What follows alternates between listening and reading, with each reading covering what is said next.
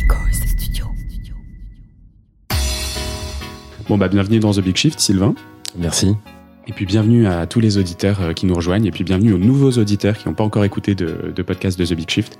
Euh, si cet épisode vous plaît, et je suis sûr que ce sera le cas, vous pouvez vous abonner au podcast sur toutes les plateformes. Vous pouvez aussi nous retrouver sur le site internet thebigshift.fr. Il y a une newsletter qui recommence depuis, euh, depuis quelques semaines. Donc n'hésitez pas à aller vous inscrire sur le site euh, thebigshift.fr. Euh, et puis euh, je vous souhaite une très bonne écoute pour cet épisode sur la rénovation énergétique et sur comment est-ce qu'on fait pour euh, réduire sa consommation. Alors on a fait quelques épisodes déjà là-dessus avec, euh, avec mon associé Jérémy Nabet euh, qui a du coup un podcast sur l'immobilier qui s'appelle Ça fait un bail. Et donc on a fait déjà des, des épisodes entre The Big Shift et Ça fait un bail sur comment est-ce qu'on fait pour investir en tant que investir dans l'immobilier et en même temps euh, réussir à en faire un projet écolo parce que souvent on parle des multipropriétaires comme étant une engeance euh, au, à la, à la, au parc immobilier, à la rénovation énergétique d'une façon générale. Donc on a, on a fait cet épisode, on a fait des épisodes sur la rénovation énergétique euh, un peu en tant que travaux et aujourd'hui j'aimerais qu'on se concentre un peu plus sur euh, bah, euh, la partie tech de tout ça avec, avec Sylvain donc, qui est de HelloWatt. Euh, donc l'idée c'est de parler de comment est-ce qu'on fait pour réduire sa consommation d'énergie à la maison et puis aussi des différents dispositifs qui sont à notre disposition pour pouvoir bah, rénover son logement et réduire sa facture à terme, à plus long terme. Euh, écoute, bienvenue Sylvain. Et avant de commencer, est-ce que tu peux te présenter rapidement? Ouais, tout à fait. Donc, euh, Sylvain, je suis euh, du coup un des fondateurs de d'Eloat. Et voilà, je sais pas ce que tu veux savoir de plus. ton, ton parcours, euh, est-ce que euh, est-ce que tu as toujours été euh, intégré dans- sur des missions un peu écologiques ou est-ce que tu as eu une prise de conscience? Qu'est-ce que tu faisais avant de avant de créer Lowatt parce que c'est une boîte Mhm. qui a maintenant 6 ans, c'est ça? Qu'est-ce que tu faisais avant? Est-ce que ça avait un lien euh, avec l'énergie ou pas du tout? Ouais, tout à fait. Moi, j'ai toujours euh, euh, travaillé dans ce secteur de l'énergie qui me, Ok. qui me passionne parce que euh, je sentais que c'était un endroit où, bah, qui devait radicalement se transformer euh, pour des raisons euh, écologiques et, et d'impact. Et du coup, euh, un secteur qui bouge beaucoup, c'est aussi euh, bah, des choses, c'est qu'il y a des choses intéressantes à faire. Et ouais, voilà, toujours travaillé là-dedans. Euh, moi, j'ai fait des des études d'ingénieur. C'est d'ailleurs là où euh, où j'ai rencontré Xavier, qui est l'autre euh, fondateur d'Eloat. Ok. Euh, voilà. Puis ensuite, j'ai eu quelques euh, métiers dans ce secteur de, de la transition énergétique avant de, avant de travailler quelques années pour, pour l'État, à la Commission de régulation de l'énergie, ce qui est un métier assez passionnant et aussi un bon endroit pour bien sentir, comprendre ce qui est en train de se passer sur, sur ce marché. On pense souvent à cette transition euh, énergétique comme le développement des renouvelables, mais il y a pas mal d'autres choses qui se passent aussi sur, sur ce marché. Euh, il y a quand même la, la donnée, euh, la tech qui arrive en fait sur un marché où historiquement il y en avait très peu. Hein. L'énergie, c'est quand même euh, euh, jusqu'il n'y a pas très longtemps euh, quelqu'un Beaucoup- qui beaucoup- vient. Beaucoup euh, d'actifs industriels, ouais, surtout. bah, c'est surtout le parc de production qui, qui, qui drivait les choses. Et puis, euh, bah, il y a des personnes qui passaient chez nous pour venir voir ce qui était marqué sur les compteurs, pour nous envoyer une facture d'ajustement. Enfin, c'est quand même des, des systèmes assez, assez anciens. Donc ça, ça change. Et puis, euh, et puis l'autre chose qui change aussi, c'est que les particuliers euh, peuvent reprendre un peu le contrôle aujourd'hui de leur consommation d'énergie. Euh, C'est-à-dire? ben, c'est-à-dire que avec ces, ces nouveaux usages, on- en fait, il y avait un historique où souvent, bah, il y avait la facture EDF, on l'a payée, puis la facture augmentait un peu avec le temps. Aujourd'hui, bah, de la même façon qu'on euh, qu'on peut avoir son potager ou autre, bah, on peut faire ses choix, les, on peut se poser ces questions, chercher à comprendre sa consommation, chercher à savoir ce qu'on peut faire dans son logement, qu'est-ce qui est rentable pour moi. Et en fait, il y a beaucoup de gestes ou de travaux qui sont rentables aujourd'hui pour pour les particuliers, ou choisir de devenir son propre producteur. Hein. Donc aujourd'hui, la- l'autoconsommation, donc installer des panneaux solaires euh, pour euh, sa propre consommation et souvent on revend le surplus sur le réseau, bah, c'est des choses qui sont rentables. Ok, bah intéressant. On va plonger, euh, on va plonger là-dedans euh, euh, juste après. Euh, donc, tu as toujours travaillé dans l'énergie. Est-ce que tu me dis que c'est toujours par intérêt écologique? Est-ce que tu te sentais un peu en avance de phase? Tu as commencé quand? Par rapport au reste du, au reste du milieu, entre guillemets Euh, non, ouais, ça a toujours été, euh, ça a toujours été un driver euh, fort chez moi. Effectivement, l'envie de, pense quand même plus agréable de, de travailler sur des sujets qui, qui, qui ont un bénéfice pour, euh, pour, euh, pour la société, pour, euh, pour l'environnement. Donc, ouais, ça a toujours été un axe fort. Puis après, voilà, parcours d'ingénieur, moi j'avais une appétence pour, pour les sujets, les modèles un peu physiques. Donc, dans l'énergie, on retrouve on retrouve aussi cela, ce qui est aussi un intérêt intellectuel. Sur, sur les secteurs aujourd'hui, quel est le contexte on a parlé beaucoup de crise énergétique, surtout euh, avec, euh, on en parle un petit peu moins maintenant, mais surtout avec euh, crise Russie, Ukraine, apport de gaz russe, etc. vous, vous travaillez beaucoup là-dessus. quel est le contexte pour les particuliers? Qu'est-ce que ça a impliqué? Qu'est-ce que ça va impliquer dans les, dans les prochains mois sur les, sur les factures? Vous avez notamment, il me semble, travaillé sur des, des outils pour le gaz, sur la, sur la partie réglementaire. Donc il y a des modifications sur la partie réglementaire pour les tarifs du gaz. Euh, qu'est-ce que ça va faire pour les, dans les prochaines semaines, dans les prochains mois pour les particuliers? Euh, donc effectivement, peut-être pour reprendre rapidement l'historique, hein, ce qui s'est passé sur sur l'énergie, c'est effectivement une une évolution, une crise assez majeure euh, qu'ont pas forcément senti en fait les particuliers en France sur leurs factures. Enfin, il y a eu une augmentation du prix de de 15% en début d'année sur l'électricité et sur le gaz, mais d'une façon générale, c'est plutôt l'État qui a euh, pris euh, donc le contribuable, hein, c'est aussi nous, mais euh, mais cette augmentation des prix à son compte. Et c'est une situation très différente. Hein. Bah, des, des, autres pays européens où les factures d'énergie ont plutôt fait x2, x3. Mm. En France, en gros, c'est resté stable, ce qui a coûté très cher, hein, 150 milliards d'euros à peu près. Euh, et les raisons, en fait, donc il y a effectivement la Russie, enfin la guerre en Ukraine plutôt, mais il n'y a pas que ça. Avant, il y avait la reprise économique qui avait fait augmenter les cours. Ensuite, il y a eu cet impact-là. Et ensuite, surtout en France, ça a été euh, compliqué parce que dans le même temps, la production de dev s'est effondrée euh, avec une réduction de plus d'un quart de la production, alors que ça, fait quasiment toute la production en France, dû à des problèmes de, maintenance, de, fiabilité de l'outil industriel. Et ça, ça a eu un impact euh, ouais, vraiment très fort.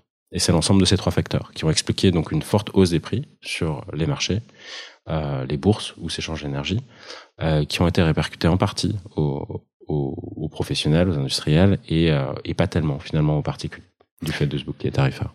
Et euh, bon, il y a, y a, quand même aussi un, un effet doublé parce que euh, euh il y a une légifération euh, qui est passée, notamment sur l'interdiction de location des, des passoires énergétiques. Est-ce que tu peux m'en dire un peu plus là-dessus sur sur ce combo? Ouais, tout à fait. Alors donc là, c'est donc il y a ces étiquettes énergétiques, hein, les DPE, ce qu'on connaît. Euh, et effectivement, il y a une évolution de la réglementation pour euh, à terme empêcher euh, les locations justement des passoires énergétiques. Euh, c'est une incitation en fait aux propriétaires à euh, faire des travaux pour euh, remettre leur bien en l'état et c'est plutôt une bonne chose parce qu'aujourd'hui on a une situation où en fait la personne qui habite une passoire énergétique qui est locataire euh, bah, les travaux sont pas faits parce que euh, le propriétaire c'est pas lui qui paye la facture ou c'est pas lui qui a l'inconfort euh, d'avoir un logement mal isolé. Donc c'est des choses qui vont plutôt dans le bon sens, qui sont en train de, de se mettre en place. Et donc en fait il y a il y a, y, a, y a pas mal de choses qui font qu'aujourd'hui la rénovation énergétique c'est de plus en plus rentable, ou en tout cas que ça s'accélère. Donc il y a des aspects réglementaires, mais aussi des aspects tout simplement économiques et financiers. Euh, le prix de l'énergie augmente, il va continuer à, à, augmenter dans les temps à venir, hein, parce qu'encore une fois, on n'a pas encore vraiment eu la hausse sur nos factures de cette hausse des prix de l'énergie. Euh, et dans le même temps, il y a aussi des aides à la rénovation énergétique euh, qui sont euh, en partie euh, inversement proportionnelles aux revenus. Donc on aide plus, ce qui est bien, les ménages modestes à effectuer leurs euh, leurs travaux de rénovation énergétique. Et donc en fait, assez souvent, on peut avoir des choses très rentables sur certains types de travaux.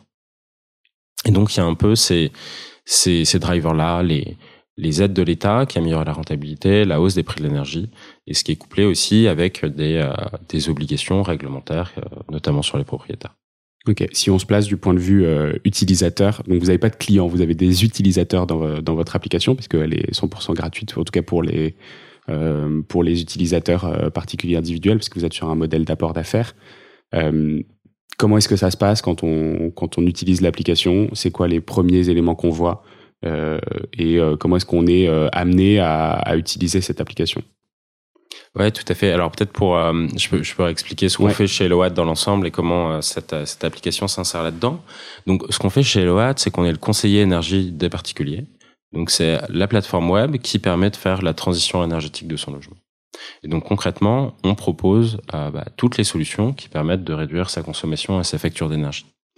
Donc euh, effectivement, nous, on est euh, installateur, donc on installe euh, des panneaux solaires, des pompes à chaleur ou d'autres chauffages écologiques et on isole des logements partout en France. et donc c'est bien. Vous n'êtes pas juste une plateforme. Non, on n'est pas juste une plateforme, c'est pas un apport d'affaires, c'est, des devis qui sont faits par Eloat. On approvisionne le matériel et on a un installateur qui vient le poser chez le, chez le particulier. Et en plus de ça, effectivement, il y a un, un ADN tech qui est, qui est important et qui est, qui est fort chez Eloat, où on a aussi cette application qui, elle, est gratuite, effectivement, euh, qui est fondée sur les données des compteurs communicants, donc Linky et Gaspard. On peut donc la télécharger dans les stores et, et créer son compte en, en quelques minutes. Et ça permet du coup de suivre de comprendre et d'analyser sa consommation d'électricité et de gaz naturel. Et ça, quel que soit son fournisseur d'énergie. Et c'est ça qui est intéressant. Moi, c'est la raison pour laquelle je t'ai contacté en, premier lieu. C'est parce que comme HelloWatt est indépendant, eh ben, on peut avoir un historique de, on peut avoir un historique dans la, dans l'application qui indépendant de euh, nos fournisseurs. Donc, moi, par exemple, j'ai changé de fournisseur d'électricité il y a, il y a deux ans parce que j'étais encore chez Total Energy il y a deux ans.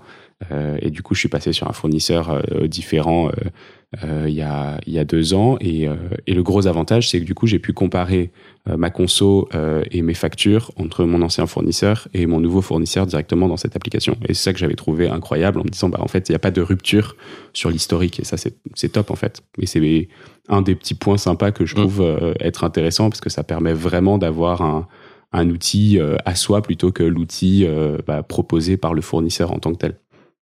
Ouais, tout à fait. Alors, c'est, c'est effectivement un des intérêts. Hein, du coup, ça permet de, enfin, quand on change de, de fournisseur d'énergie ou qu'on, déménage, bah, effectivement, ça, clôture son compte chez, chez son fournisseur d'énergie. Au-delà de ça, hein, il y a pas mal de, d'avantages, je dirais, supplémentaires. Alors déjà, là, il y a beaucoup de fournisseurs hein, qui ont pas, qui fournissent pas d'outils, parce qu'en fait, c'est assez compliqué à faire, de, d'outils, d'applications pour suivre et comprendre sa consommation d'énergie. Suite au-delà de ça, nous, on a ouais, pas mal de, de, de, de, personnes qui sont chez des fournisseurs qui ont des applications de ce type-là, comme EDF euh, e ou autres, et qui mm. pour autant utilisent plutôt Eloat. Et ça, c'est parce que bah, le, je pense que le, le produit est bon, l'ergonomie aussi, mais c'est aussi parce que en fait, il y a vraiment cette démarche de transition énergétique, de, euh, de rénovation énergétique qui est pleinement intégrée dans l'application. Par exemple, et puis aussi toute la partie tech et R&D qui, qui est bien plus avancée. Euh, par exemple, nous, on a 4 ans de R&D derrière nous qui nous permet de déterminer à partir de la consommation des données Linky et Gaspard quelle va être la part du chauffage euh, dans son logement et quelle va être la part de l'eau chaude. Donc ça, c'est vraiment en analysant sur des données longues, sur les trois ans d'historique, la corrélation avec la température locale extérieure pour avoir la thermosensibilité, retrouver la part du chauffage. Et ça, c'est essentiel. dans les termes techniques là. Ouais, un, un tout petit peu, mais du coup, ça dit, enfin, on arrive vraiment à, à, à, déterminer cette, cette part du chauffage. Et ça, c'est important pour la rénovation énergétique. En fait, aujourd'hui, puisque justement, c'est proposé aujourd'hui la rénovation énergétique sans utiliser les données de consommation. Du coup, c'est des estimations souvent au doigt mouillé oui. sur les économies qui vont. Alors qu'en fait, on peut le faire, on sait le faire. Euh, dans, quand on prend la consommation en moyenne d'un logement, en gros, les deux tiers de la consommation sur une maison, par exemple, ça va être le chauffage. Ouais, Un peu plus des trois quarts avec l'eau chaude. Donc c'est vraiment très majoritaire. Euh, et c'est pour ça que c'est essentiel de, de, bien le déterminer. Parce qu'ensuite, quand on va parler, par exemple, d'isoler un logement ou d'installer une pompe à chaleur, qui sont quand même des investissements, euh, une pompe à chaleur, c'est 10-15 000 euros, bah, c'est hyper important de bien mesurer les économies derrière sur, euh, sur la facture d'énergie pour savoir si le projet est rentable ou pas pour le particulier, pour avoir une information fiable. Et à quelle échéance Et à quelle échéance, tout à fait. Et du coup, justement, il n'y a pas que des travaux hein, de cette application, il y a aussi, bah, par exemple, tous les éco-gestes où du coup, pour chaque euh, logement, pour chaque situation, tu vois, locataire, propriétaire, euh, on peut estimer l'impact de tout ça. L'hiver dernier, on parlait beaucoup de euh, réduire d'un degré la température chez soi. Ben là, on peut savoir ça fait combien aussi en euros sur sa facture si on fait ça. Et se rendre compte que c'est important. Ou, euh, ou de se rendre compte aussi euh, du niveau de ces factures d'énergie l'hiver. Parfois, on s'en rend pas compte parce qu'on paye la même chose toute l'année. Mais en fait, c'est très concentré l'hiver. Du coup, en prendre conscience, ça permet mmh. aussi de, de faire des meilleurs choix. Ok. Si, donc tu dis le chauffage, grosse grosse partie euh, de euh, de la consommation énergétique des foyers. C'est quoi les autres euh, les autres postes?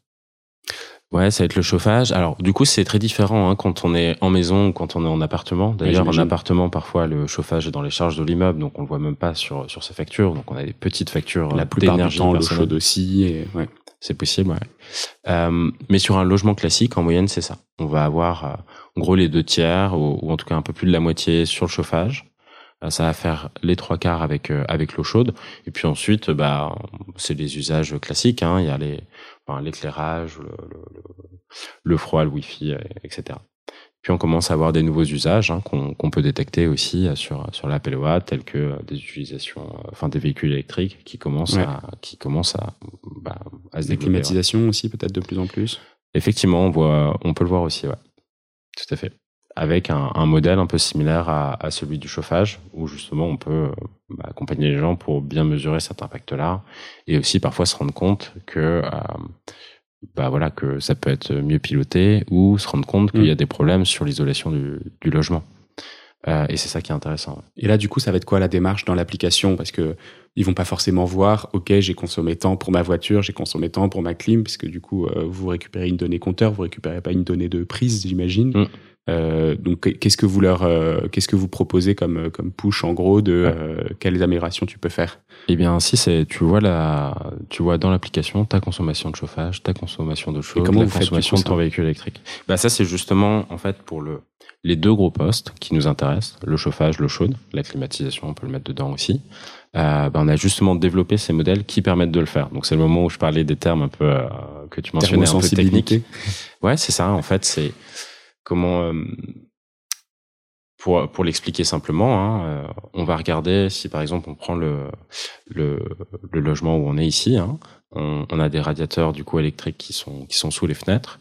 Typiquement, le compteur Linky, il va mesurer la consommation d'énergie toutes les 30 minutes. Ouais. un point toutes les 30 minutes. On va prendre la station météo la plus proche et regarder la température locale extérieure. Et du coup, on va aller chercher sur trois ans d'historique, en fait, comment évolue ta consommation. Et du coup, en fait, à partir d'une certaine température, on va voir que ton chauffage se déclenche. Et du coup, en, mmh. en analysant ça avec des, des modèles data un peu poussés, et ben du coup, on va être capable de retrouver la part dans cette courbe de consommation qui est du chauffage. Et donc, ça veut dire que, euh, en gros, si je viens de télécharger l'appli, euh, on va me donner des, des données qui sont probablement des données moyennes sur ma zone. Et mm. plus, euh, plus j'utilise l'application depuis longtemps, plus les données vont être euh, précises et liées à mon comportement personnel. Du coup, c'est ça? Euh, Non, du coup, on récupère donc euh, les données des compteurs communicants. Hein, elles nous appartiennent. Donc les personnes qui, enfin, à chaque individu. Hein, donc quand on installe l'application Hellowatt, on peut les partager à, Hellowatt pour pouvoir les visualiser et les analyser. Et du coup, euh, non, on va vraiment partir de des données de ton logement qu'on va croiser avec du coup un ensemble de données euh, extérieures telles que la température locale, telles que d'autres choses, ou par exemple on a aussi d'autres modèles. Euh, S'il y a un chauffe-eau électrique ici, souvent ça se ouais. déclenche pendant les heures creuses. En fait, ça fait une forme particulière sur le signal de, sur les points de, de consommation. Et donc on va pouvoir le détecter avec un autre modèle et le mesurer aussi précisément. Et, et donc on peut restituer tout ça. Ensuite, ce qu'on peut pas faire, c'est euh, faire la part de la consommation entre ton frigo et ta borne Wi-Fi. Tu vois, Parce que c'est du continu. Ouais. Les deux sont en continu, mais en fait, c'est pas là où il y a le plus d'impact. Ouais. Tu vois, comme euh, on a aussi, tu peux mettre les données déclaratives de ton logement pour pouvoir te comparer à des logements similaires, voir si tu as des surconsommations ou pas. Là, sur je suis le, un ce peu qui en reste, je suis très fier. bah, bah, sur ce qui reste, c'est plutôt une, quelque chose de statistique.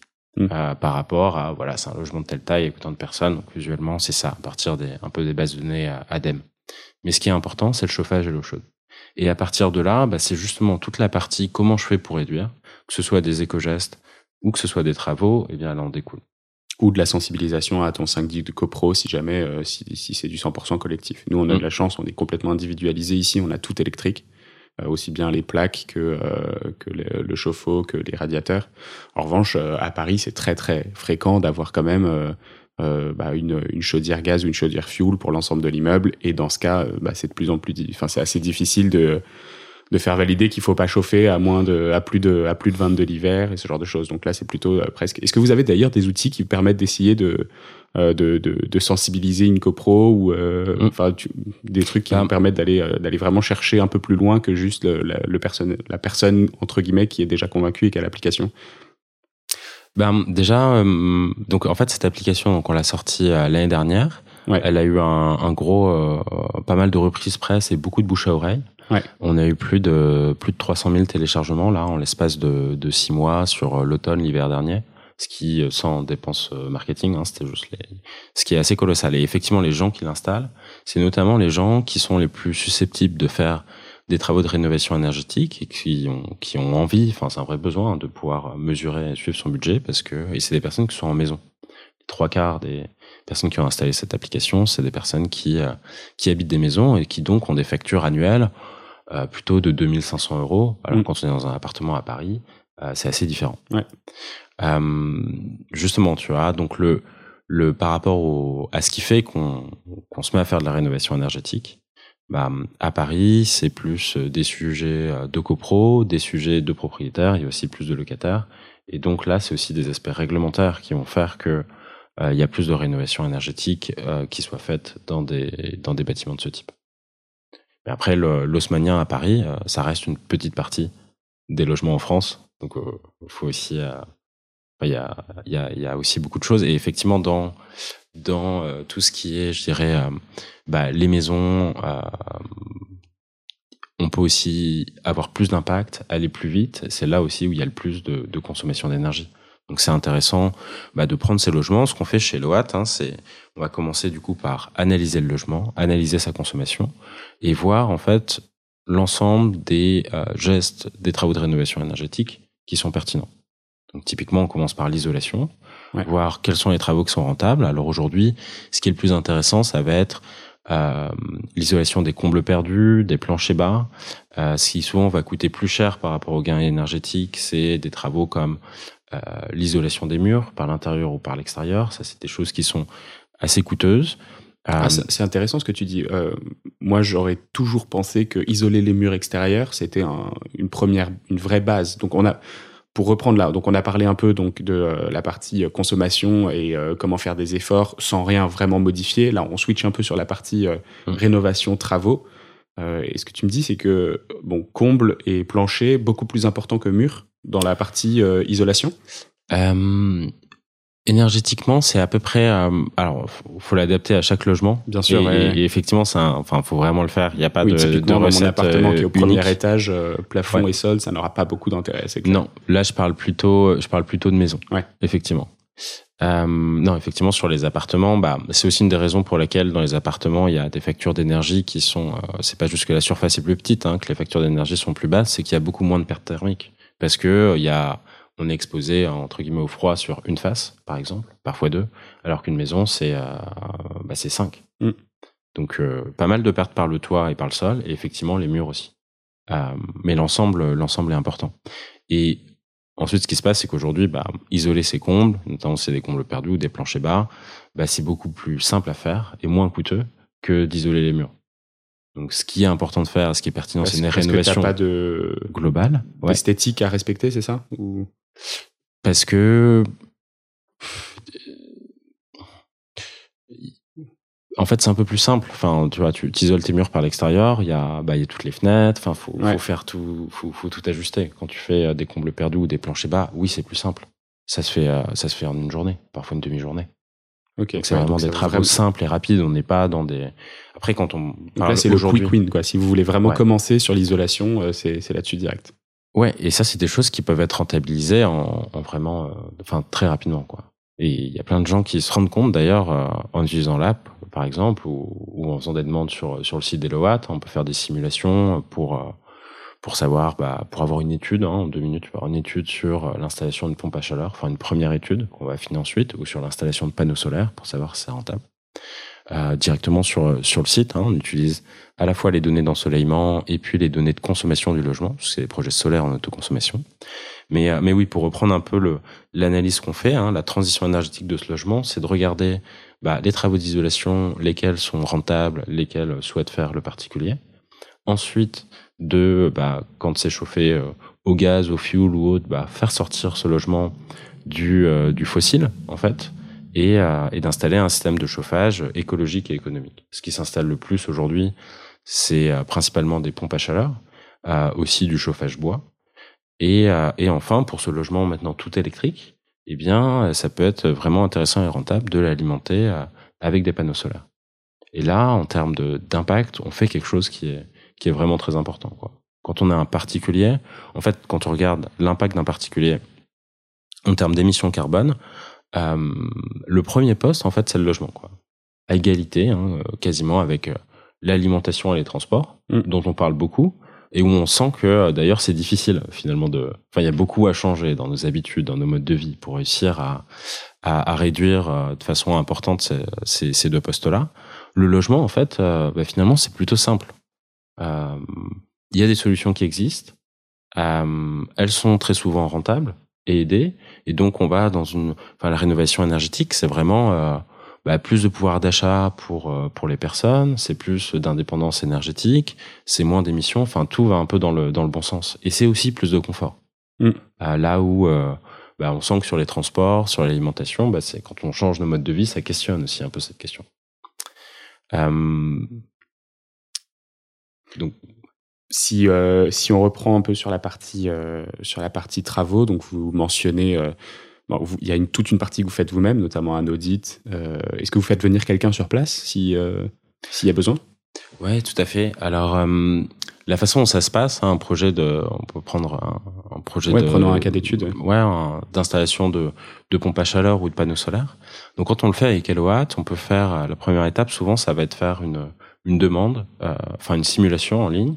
Et du coup, donc très rapidement, on va pouvoir savoir un peu les, les, ordres de grandeur du prix. Par exemple, un panneau solaire, est-ce que euh, est-ce que c'est est-ce qu'il faut installer du 3 kW crête, 6 kW crête ou 9 kW crête? Donc c'est un investissement du coup qui va de 9000 à euh, 16 17 000 euros. Euh, par rapport au logement pour voir ce qui est le plus intéressant, le plus rentable. Donc là, quand on dit kilowatt crête, c'est la puissance maximale que pourrait sortir un panneau euh, dans son dans sa meilleure utilisation. C'est ça un 3 kW crête, donc c'est plutôt une petite installation et ça fait 8 panneaux, 8 à 10 panneaux. Euh, et donc en fait, en, en, 2-3 minutes, on va pouvoir donc avoir, euh, avoir une première étude. On va pouvoir aussi, euh, parce qu'en fait, il y a peu de monde qui fait ça, mais il faut vraiment utiliser les données de consommation du, logement, donc les données du, compteur Linky, pour savoir en fait euh, dans quelle mesure, quel va être notre taux d'autoconsommation ce qui est important aussi pour la rentabilité. Il ne faut pas juste avoir un toit à peu près bien orienté et sans ombrage. Il faut aussi avoir une consommation d'énergie euh, qui permette de rentabiliser l'installation d'électricité. Euh, et donc voilà, on fait cette première étude et ensuite ça peut ça peut aller très vite. Dans le cas de, des installations solaires, on peut envoyer justement faire une visite technique sur place pour euh, confirmer le devis, mais on n'a pas forcément besoin avec l'ensemble des informations, donc le, le, le, client va pouvoir nous envoyer des photos de, son tableur électrique et puis les photos de son toit et Google En fait, on est capable très rapidement de pouvoir envoyer une proposition, un devis. S'il faut faire une visite technique, si on a un doute sur un sujet ou un autre, que le logement est particulier, on va pouvoir euh, envoyer notre, notre installateur. Dans le cadre des pompes à chaleur, et c'est intéressant, en fait là on va toujours faire une visite technique parce qu'en fait c'est compliqué de bien dimensionner une pompe à chaleur. Mm. Et il faut le, il faut absolument le faire pour avoir euh, les économies d'énergie vraiment importantes qu'on a euh, quand on quand on a justement une pompe à chaleur qui fonctionne bien et qui est bien dimensionnée. Oui, bon, en plus là il y a la, différence entre les pompes à chaleur horizontales qui prennent de l'espace, il faut avoir le bon euh, il faut avoir le bon sol pour que ça puisse s'installer correctement. Et sinon, les pompes à chaleur verticales qui peuvent aller beaucoup plus profondément, mais qui du coup sont beaucoup plus chères à installer, parce qu'il faut, il faut carotter jusqu'à 70, 80, 90 mètres. Est-ce que vous faites ça du coup ou pas? Euh, et ouais, donc là tu parles de la géothermie. Ouais. Effectivement, euh, non, ça du coup on fait pas aujourd'hui. Il y a assez peu hein, de, enfin, faut avoir des conditions particulières qui soient qui soient intéressantes, qui soient bonnes. Et c'est des choses qui du coup sont très chères. Hein. L'ordre de grandeur que j'ai en tête, c'est plutôt 40 euh, 000 euros quand même. Et du coup, bah voilà, c'est plus difficile. Pourquoi pas, c'est une démarche euh, plus plus de conviction ou, ou, ou, militante, tu vois, que, que qu'économique ou autre. Parce que finalement, euh, une pompe à chaleur euh, RO, donc, enfin, on va, ça va plutôt coûter 10, 15 000 euros et en fait rendre le même service. Mais pour le coup, ça peut pas se situer dans tous les endroits géographiques. Il faut respecter des conditions RO très particulières sur le, la température minimale ou maximale en saison. Mm.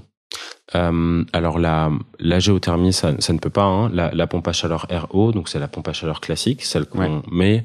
En fait, ouais, peut-être pour pour expliquer les choses, hein, quand on en fait on part du logement existant. Donc si on est chauffé au gaz ou au fuel, on va enlever la chaudière gaz ou fuel et mettre à la place cette pompe à chaleur RO. Donc le système de chauffage avec les, les radiateurs et le circuit d'eau chaude, tout ça reste identique. Hein. Simplement, ce qui chauffe l'eau chaude, désormais, c'est cette pompe à chaleur qui fait quelque chose qui est un peu magique en fait, où euh, euh, ça va utiliser trois fois moins d'énergie pour rendre le même service. Parce qu'au lieu de brûler du gaz ou de, de brûler de l'électricité comme euh, entre guillemets comme ce que font ces grippins, ça va plutôt prendre les calories dehors pour les amener à l'intérieur. ce qui est un peu l'inverse d'un frigo et ce qui bah, du coup nécessite trois fois moins d'énergie. Et voilà, c'est des objets qui sont intellectuellement un peu contre-intuitifs mais assez beaux. Et donc voilà, donc ça c'est les pompes à chaleur. Et il y a un autre type de pompe à chaleur si euh, dans un logement comme celui où on est là, où il y a des radiateurs électriques, ce qu'on installerait, vu qu'il n'y a pas ce système d'eau chaude, c'est plutôt une pompe à chaleur RR, euh, ce qui, euh, ce qu'on appelle aussi parfois climatisation réversible, mmh. c'est-à-dire un, chauffage que tu peux utiliser dans les deux sens, aussi pour rafraîchir l'été si, si tu en as besoin, qui n'est pas forcément le plus écologique. Non, si on préfère avoir chaud. Exactement. il, fait, il fait 30 degrés, on enregistre euh, mi-juin euh, et tout le monde est, euh, est, absolument étouffé par la chaleur, en tout cas à Paris, et, je crois que c'est le cas un peu dans toute la France en ce moment. Et donc il, fait un peu chaud, mais on, est là, on a décidé d'enregistrer assez tôt ce matin pour pouvoir bénéficier d'un moment un peu calme. Et surtout qu'en plus, j'enregistre en haut de, la butte, de la butte du Père Lachaise, donc c'est un peu quand on est à mini-montant en gros. Et, et pour toi, c'est mieux de venir le matin qu'à midi en plein cagnard. Euh, surtout en vélo, ouais. Surtout en vélo. Et euh, donc j'aimerais qu'on parle un peu des aides qui sont, qui sont disponibles pour, mm. euh, pour faire tous les travaux dont on vient de parler. Sur quoi est-ce qu'on peut compter et Quels sont les critères généraux d'éligibilité pour, pour ces travaux? Ouais, tout à fait. Bah, du coup, on peut peut-être reprendre la, la, la suite du, du, du, parcours de rénovation énergétique qu'on avait commencé à esquisser. Donc, suite à cette visite technique, si elle est nécessaire, euh, bah, du coup, l'étape d'après, c'est l'envoi d'une proposition, donc un devis, qui euh, pour l'adapter au logement, aux besoins euh, du particulier. Et suite à ça, donc ce qu'on fait nous chez Eloa, ce que font pas encore malheureusement tout le monde, c'est euh, de déduire l'ensemble des primes du devis. Donc, il y a deux primes principales dont on peut bénéficier. Donc, ma prime rénov, et euh, la prime énergie ou les certificats d'économie d'énergie. Ouais. Et du coup, en fait, ça c'est euh, bon, parfois il y a des acteurs qui laissent les particuliers obtenir eux-mêmes leur prime par la suite. C'est pas une très bonne solution parce que c'est assez compliqué, ça prend des mois et surtout si le dossier est pas fait parfaitement, en fait, le, on va pas obtenir ces primes. Donc, faut plutôt privilégier, je pense, des solutions où c'est déjà déduit du devis, comme ça on est sûr que ça va bien se passer. En tout cas, du coup, c'est l'entreprise qui prend à sa charge le fait de récupérer ses aides. En tout cas, nous, on fonctionne comme ça chez Eloat. Et euh, bah, la bonne pratique, c'est de demander plusieurs devis, ouais. de comparer, au moins déjà pour s'assurer que, que bah, la proposition est bien dimensionnée et tout ça. Et bah, ensuite, euh, ensuite c'est assez simple. Hein. faut convenir d'une date de travaux. Sur le solaire, il y a deux mois de démarche administrative, mais ça peut aller plus vite sur l'isolation et la rénovation énergétique. Euh, ce à quoi il faut faire attention, en fait, aujourd'hui, nous, l'approche qu'on a fondée sur euh, la donnée, où tu peux directement voir en ligne si c'est rentable ou pas, euh, soit en ligne, soit directement dans l'application, hein, où les choses sont, calculées, et puis prendre rendez-vous avec un expert. Donc, nous, on a des experts rénovation solaire qui vont affiner le projet avec le particulier selon ses besoins et selon son logement, et qui l'accompagnent du début à la fin. Aujourd'hui, en fait, c'est beaucoup fait un peu d'une autre façon, avec c'est beaucoup de, de vendeurs terrain donc euh, des, des, acteurs qui achètent euh, euh, des leads, des prospects, quoi, qui vont aller chez les particuliers. En fait, le problème sur la vente terrain, donc c'est des commerciaux qui euh, bah, ont pas forcément de revenus s'ils vendent pas, mais du coup, ça donne souvent des projets qui sont euh, qui sont un peu surdimensionnés, qui sont euh, pas adaptés forcément au logement et qui parfois en fait sont trop chers, quoi. Parce que ça coûte cher aussi de bah, d'avoir quelqu'un qui prend une demi-journée avec sa voiture pour aller voir un particulier chez lui. Euh, donc voilà, on essaye de, d'apporter cette fiabilité dans, euh, dans justement les recommandations qu'on peut faire et euh, ce qui permet aussi d'avoir bah, des prix qui soient compétitifs pour que, bah, pour que les travaux soient rentables. Parce que mon, expérience personnelle, c'est que les, les, entreprises donc, qui sont RGE Calibat, qui sont donc les entreprises qui sont certifiées pour pouvoir faire ces travaux de rénovation énergétique euh, d'une façon standardisée, correcte et qui valident un peu les process, euh, j'ai trouvé qu'il y avait pas mal d'abus. Moi, en ayant euh, en ayant travaillé euh, à faire refaire pour pour un propriétaire une, une grande baie vitrée, euh, en ayant fait ces demandes de devis, en ayant vraiment euh, euh, poncé le sujet jusqu'à jusqu'au mm. bout, je me suis rendu compte qu'il y avait vraiment pas mal d'abus sur non non mais vous inquiétez pas, c'est ok, on sait ce qu'on doit faire et puis sur la partie isolation, bah, je me souviens que le, le bâti de la fenêtre en alu avait été posé, en fait il y avait juste mis une petite mousse entre le entre le mur et le bâti de la fenêtre. Euh, qui était pas du tout une mousse, enfin la mousse réglementaire qui permet vraiment d'isoler correctement le, le, le bâti. Et j'avais trouvé que ça avait été fait de façon assez moyenne, alors que c'était une, une entreprise RGE. Et, et donc voilà, comment est-ce qu'on fait confiance à ces entreprises? Comment est-ce qu'on les choisit bien? Parce que ça peut pas être uniquement le prix. et que comment est-ce qu'on fait pour pas se faire avoir? Eh ben oui, bonne question. Euh, donc effectivement, donc faut vérifier que l'entreprise est, est, RGE. Faut vérifier aussi, euh, on peut avoir euh, information, accès à l'information en ligne, que ces certifications sont, sont bien à jour. Euh, donc il faut qu'elles soient RGE pour qu'on puisse bénéficier euh, des aides. Il y a, y a aussi autre chose, c'est que j'étais passé par une entreprise qui était RGE, donc j'avais validé leur devis, et ils avaient fait sous-traiter le travail à une autre entreprise, mais qui, elle, du coup, m'avait pas fait certificat RGE parce que l'entreprise qui avait posé ne l'était pas. Elle avait été sous-traitée par l'entreprise qui était RGE. Et je sais pas d'ailleurs si c'est légal ou pas, ça, mais... Euh... Euh, effectivement, c'est des choses qu'on peut qu'on peut voir sur le marché et tout, tout, tout dépend comment c'est fait, mais euh, c'est pas c'est pas forcément un problème si c'est si bien fait. Mais en fait, effectivement, le euh, le, le, le, fait d'être euh, d'être RGE typiquement pour euh, bah, pour travailler avec Eloat parce que nous du coup on a des réseaux d'installateurs de, de, poseurs de panneaux solaires de poseurs de, de pompes à chaleur sur sur tout le territoire en France bah, c'est pas suffisant mm. et bah, nous on va regarder pas mal de choses en plus par exemple toute l'historique de euh, la société euh, et du fondateur, hein, l'historique des, On va aussi regarder le registre de sinistralité auquel nous on peut avoir accès, c'est-à-dire euh, bah, tous les sinistres qu'il y a eu sur. Si les garanties décennales ont été appliquées fréquemment ou pas. Exactement. Et du coup, voilà, il y a un ensemble de, de, de, de choses qu'on peut faire. enfin, nous c'est un peu notre métier de, de trouver, d'avoir les meilleurs les meilleurs poseurs dans chaque région. donc voilà, c'est quelque chose qu'on sait faire, des réseaux qu'on développe depuis depuis longtemps. Euh, mais c'est vrai que euh, je, je, partage ton point. Il y a, euh, en fait, il y a une asymétrie d'information très forte. Travaux de rénovation énergétique, on en fait une fois ou deux fois dans sa vie, et, et du coup, on se retrouve en face de, de, de effectivement, d'artisans où on sait pas trop comment. Donc voilà, les bonnes pratiques, demander plusieurs devis, comparer les prix, comparer aussi les recommandations qui sont faites. Ça, c'est c'est quand même quelque chose qui qui permet de, de voilà, de fiabiliser la, la recommandation.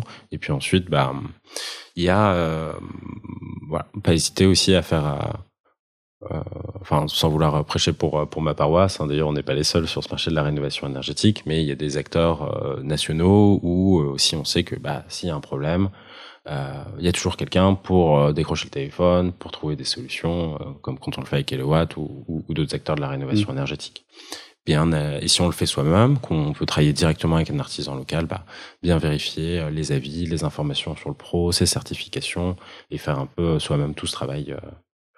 Mm. Voilà. voilà ce que je peux conseiller, mais tant qu'on parle de, de confiance. Tant qu'on parle de confiance, vous avez vous avez publié une étude en début d'année parce que du coup vous vous basez sur des données qui sont hyper hyper fiables. on en a on en a suffisamment parlé, mais euh, le fait du coup de pouvoir euh, contrôler la consommation au jour le jour euh, d'un bâtiment, ça vous a permis aussi de vérifier si les DPE qui sont hyper importants aujourd'hui, étant donné que F et G sont interdits à la location, que euh, le prix d'un bien immobilier varie maintenant aussi pas mal en fonction de son DPE énergétique et son DPE émission de gaz à effet de serre. Et vous, vous avez montré que bah, c'est pas forcément toujours hyper fiable. Comment est-ce que du coup, est-ce qu'à chaque fois qu'on regarde un logement, euh, il faut faire venir euh, un, auditeur pour pour refaire un DPE par par par dessus celui qui a déjà été créé comment est-ce qu'on, enfin, comment est-ce qu'on peut utiliser cet outil correctement et sans se faire avoir entre guillemets? Ouais, tout à fait. Alors du coup, c'est le, DPE va être amené à, à beaucoup se généraliser. Effectivement, c'est aussi la, une filière qui, j'ai l'impression, doit un peu se, se structurer pour avoir bien les mêmes euh, les, les, les, mêmes process, les mêmes façons de faire. Enfin, en tout cas, il y a des recommandations, des choses qui sont en train d'évoluer euh, dans ce sens et, et dans le bon sens, je pense. Alors, ce qu'on a fait chez Eloat, ça faisait suite notamment à, à déjà des, des, des études qu'avait pu faire à UFC Que Choisir et à et, et, un autre organisme là dont le, dont le nom m'échappe, mais euh, où en fait ils, ils, avaient fait venir plusieurs diagnostiqueurs euh, sur un logement et le DPE qui sortait de, de chaque diagnostiqueur euh, parfois était différent et parfois de façon assez sensible. Okay. En faisant ça sur euh, sur voilà quelques quelques logements. Et du coup, en fait, maintenant les DPE qui sont réalisés, ils sont accessibles. En open data dans une base de, de l'ADEME. Et euh, donc il y en a 1,5 million, peut-être 2 millions maintenant sur les 35 millions de logements en France. Et nous, du coup, on a beaucoup d'utilisateurs aussi qui utilisent l'application Helloat. Du coup, on a fait matcher les deux en termes de bah, même adresse, même surface, même système de chauffage. Du coup, on a vérifié que c'était bien les mêmes logements.